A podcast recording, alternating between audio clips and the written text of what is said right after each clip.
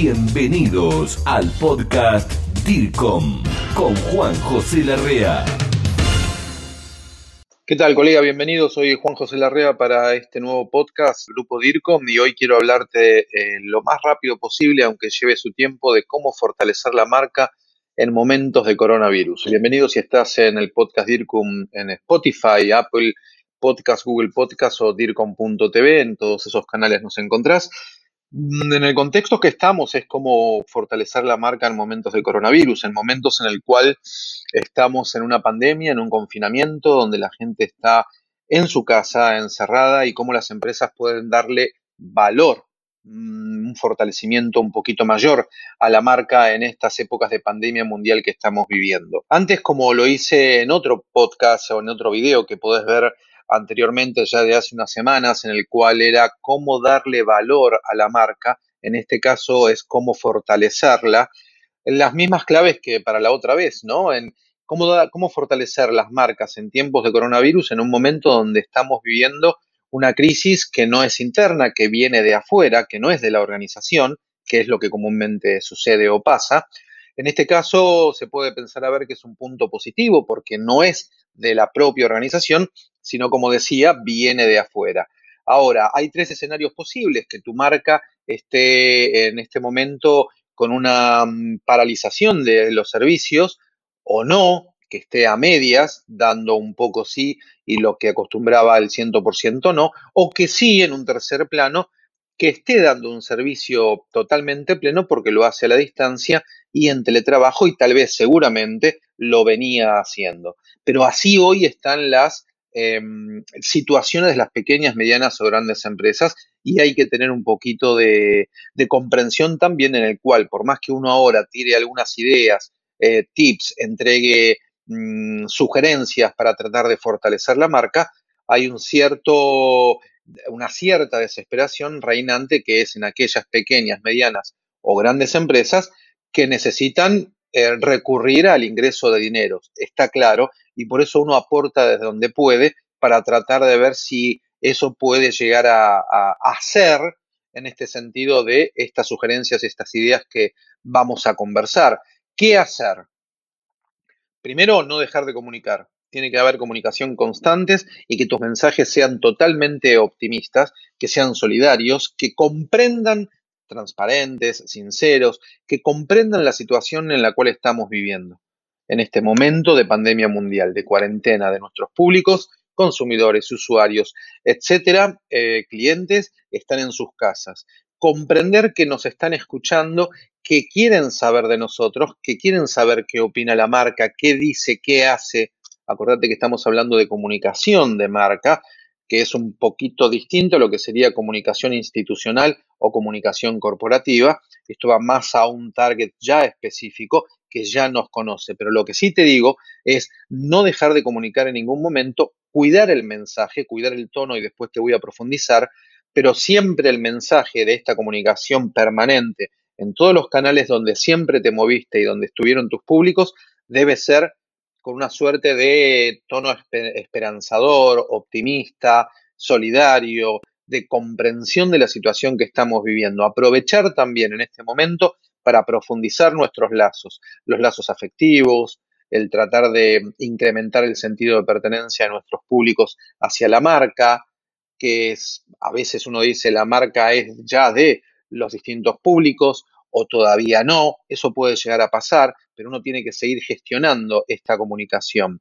¿Adaptar el logo sí o no? Sí, uno puede tranquilamente adaptar el logo como lo han hecho muchas empresas. Uno que me gustó mucho es Mercado Libre de la República Argentina, pero que está en más de 14 países en el mundo, entre ellos Latinoamérica y Portugal, donde el logo comúnmente siempre fue el de dos manos estrechadas y en este caso el logo se transformó, para no tocarse las manos, en dos codos uno al lado del otro. Ser creativos en este sentido y uno puede adaptar el logo, sí, se puede adaptar temporalmente, porque eso también acerca a nuestro público interno y externo y también deja en el colectivo social imaginario de nuestra sociedad cercana a nuestra marca una suerte también, como te decía antes, de comprensión. ¿Utilizar hashtag sí o no? Sí, pero utilizarlo rotundamente, pero no en los hashtags que venían siendo utilizados o que identificaban directamente a la empresa, sino principalmente, si querés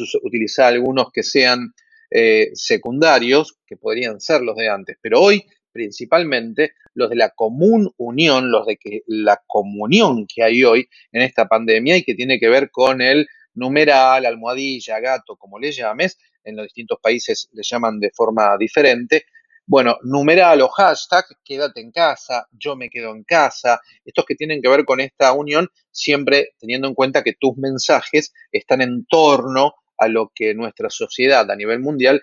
está padeciendo, sufriendo y tratando de salir. ¿Se puede cambiar la producción de la empresa? Sí, en algunas o en la mayoría, y dependiendo también mucho de la creatividad, uno puede llegar a cambiar transitoriamente lo que siempre producía por algo que aporte, tapabocas, etcétera, que aporte, vos te imaginarás otros productos, que aporte a este momento, ya sea vendiéndolos o regalándolos después te voy a hablar de esto de vender más eh, en un sentido oportunista, pero no, vendiéndolos o, ayudando en las necesidades que hoy la sociedad tiene eh, y que sí uno se puede adaptar y reinventar. Entonces, el otro punto del cual te quería hablar, que uno también puede desde la empresa, organización pública o privada, pequeña, mediana o grande, brindar gestos solidarios como cursos, eh, contenidos, descuentos, si se trata de pagos que venían realizando distintos clientes, donde se le puede llegar a extender una prórroga, unos descuentos, bueno, cada uno verá cómo. O retrasar ciertos pagos o ciertos intercambios que pudieran llegar a, existir y que seguramente vos te puedes ir imaginando y ten en cuenta que lo que te voy hablando es tratar de asesorarte o de o de intercambiar ideas o de traer a la superficie distintos conocimientos que tal vez ya tenías o no, pero vos andá adaptándolo a tu organización o a, lo o a la de tus clientes. La experiencia del usuario tiene que ser eh, muy tenida en cuenta, más en estos tiempos donde estamos viviendo mm, una cuasi eh, sociedad más avanzada en la tecnología, porque muchos que no le prestaban atención hoy están utilizándola y aprendiéndola, como puede ser el tema de las videoconferencias y cómo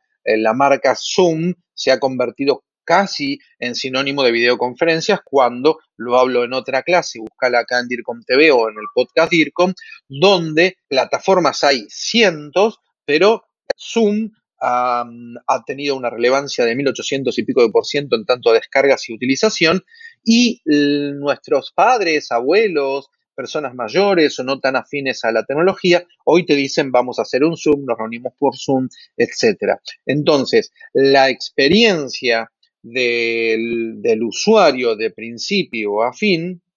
debe ser muy tenida en cuenta, no solamente al momento de contactarte o de comprar o de, adquirir o de suscribirse a, a algo en particular que estés brindando, sino también en el después que la comunicación, el diálogo, la interacción continúe siempre para que esa experiencia se transforme en también lealtad hacia la marca, como para fortalecerla más y que siempre te tenga como allí en el top of mind, en, el primero en mente, eh, a la hora de elegir o decidir algo, ¿verdad? Comunicación constante, te decía, sí, pero con mucho cuidado del relato, con mucho cuidado del, del tono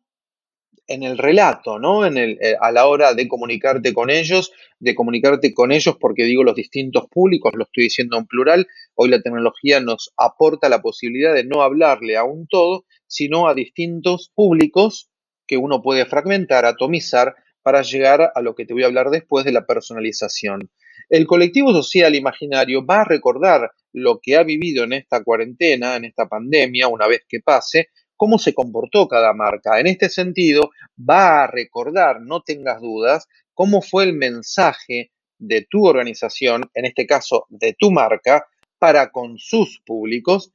Y ese tono, también como comentábamos al principio, debiera ser, te sugiero, solidario, empático, demostrar que uno también está escuchando, que no solamente está utilizando el canal unidireccional, sino que esto lo utilizamos si es de ida y vuelta, no solamente te comento algo y hablo, sino que también yo te escucho y te vuelvo a responder. También en el tono de lo que estés hablando debe ser totalmente transparente, decir o hablar con la verdad, porque hoy lo que más cuenta a la hora de estar como sensibles, porque estamos sensibles, temerosos, con incertidumbres, con distintas costumbres, mejor dicho, con distintas conductas a nivel psicológicas que nos cambian los comportamientos, uno tiene que tener muy en cuenta un poco todo esto, este escenario, como para cuando decida hablar, interactuar, dialogar, intercambiar, que nuestro público puede o seguramente estar teniendo otra conducta social, psicológica y de conexión, que después te voy a hablar el tema de la conexión para con los demás. Me han preguntado mucho si en esta transformación que las empresas han sufrido, obligadas por la cuarentena y la pandemia, eh, uno tiene que cambiar la identidad. No, transformar es una cosa, transitar es otra, adaptarse es otra. En los profesionales de la comunicación tenemos un defecto profesional que es la de decir, definime tal palabra. Entonces, cuando hablo de transformar, no hablo de cambiar la identidad de la organización, de la empresa, no hablo de cambiar la identidad, de cambiar lo que éramos para pasar a hacer otra cosa. Uno se adapta, se va transformando, se adapta, pero no olvida su valor, su visión, su misión, la concepción de la cultura organizacional, la concepción de la cultura de marca, de lo que siempre fue demostrando de lo que era. Y no debes dejar que la marca cambie lo que era, sino que mantener sus principios adaptándose a los momentos que se están viviendo. Transmitir que la marca es más que un logo o identidad corporativa, esto es así, no es simplemente un logo o una identidad corporativa, todo eso es importante y se debe tener muy en cuenta, pero es un actor social más también que contribuye, que entiende, que comprende, y cuando uno demuestra todo esto, sigue, como te vengo diciendo con distintos tips anteriormente, sigue fortaleciendo la marca. Los públicos van a recordar todo lo que vos estuviste haciendo, todo lo que la marca estuvo haciendo, si fue desinteresada, si fue solidaria, si fue colaborativa a la hora de participar. Como también van a recordar si fuiste oportunista, si la marca fue egocentrista, si la gestionaste como algo eh, abusivo, Mostrar a la marca con capacidad de transformar y adaptar sus procesos a la comunidad significa que los demás van a entender, como te decía antes, que esta marca es un actor social más y se encuentra, incluso cumpliendo con su responsabilidad social empresaria, se encuentra preocupada y ocupada para colaborar en esto que se está viviendo. Llegar a nuevos públicos significa que en esta crisis que se está viviendo y en esta comunicación constante que vamos haciendo, es tal vez si uno va haciendo las cosas bien, si la marca mm, eh, canta presente, dice aquí estoy y conversa y aporta y se encuentra preocupada y demás, por supuesto que puede llegar a nuevos públicos que no tenía antes y que los puede tener a partir de ahora, a partir de su conducta a partir de mostrarse, eh, como, te, como bien te decía, involucrada. Te hablaba antes de la personalización. Personalización que en la comunicación constante que debemos tener, no te quedes en silencio, sabemos y sabes, y tenerlo en cuenta que el silencio también comunica. En la comunicación constante que vamos teniendo, hay que tratar de y hoy las herramientas tecnológicas lo permiten, personalizar a nuestros públicos, llamarlos a cada uno de ellos por sus nombres, intereses, situaciones eh,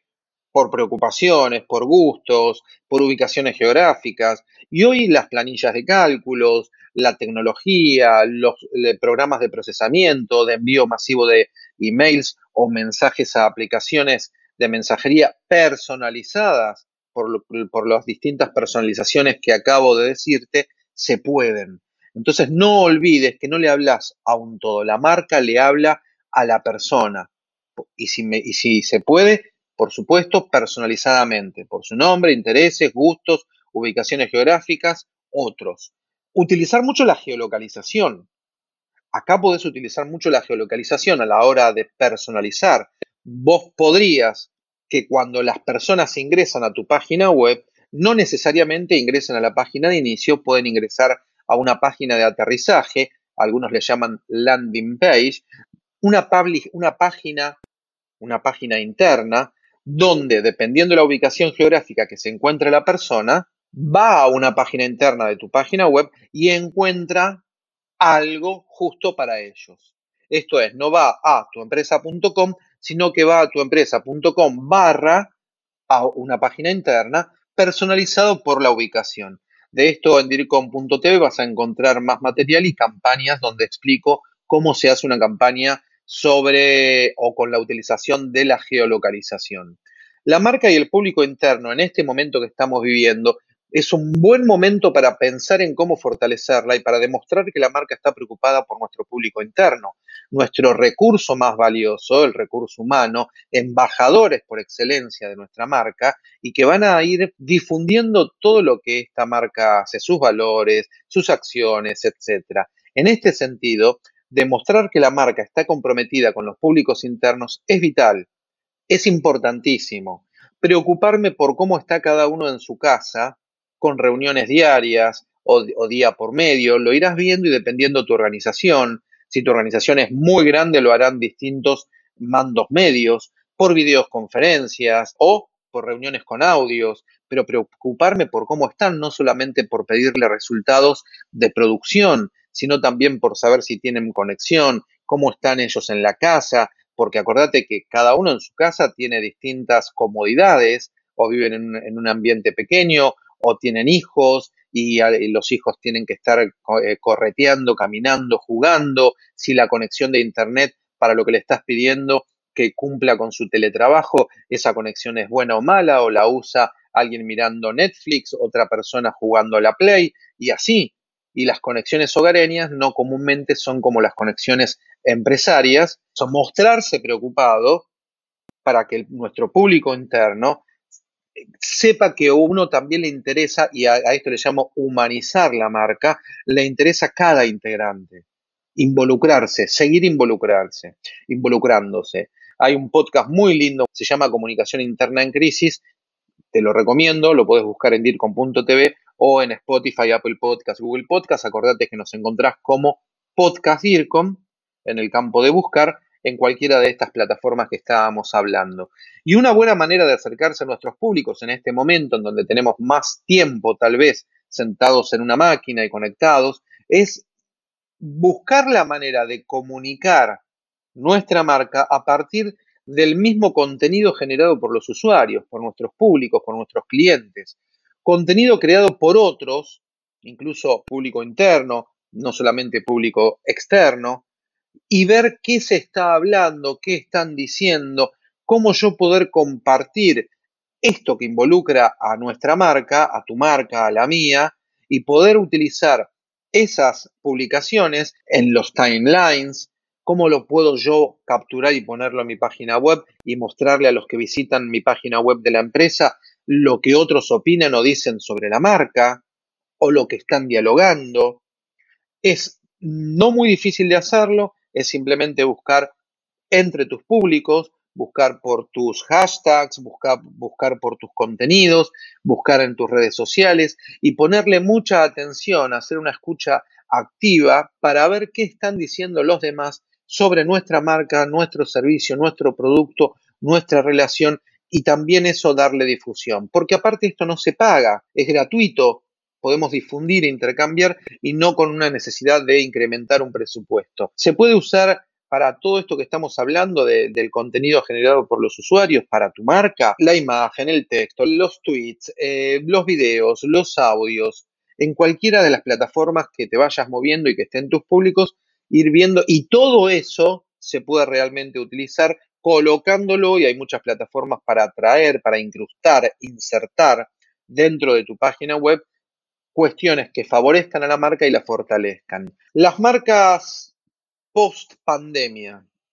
Esto me lo han preguntado mucho, tanto por correo electrónico como en mi WhatsApp, que lo tenés ahí, o en el WhatsApp del grupo DIRCOM. Acordate que mandando un mensaje al WhatsApp del grupo DIRCOM con tu nombre y la palabra DIRCOM se te envían novedades y materiales de forma gratuita a tu dispositivo móvil. La verdad que después de la pandemia, post cuarentena, post COVID-19, post-coronavirus, lo que hay que tener es calma, seguir observando y analizando, venir actuando como lo veníamos haciendo, tratando de ser actores sociales involucrados y preocupados. Ojalá no hayas hecho egocentrismo, abuso sentido del oportunismo. Trabajar con los grupos sociales que ahora están más conectados.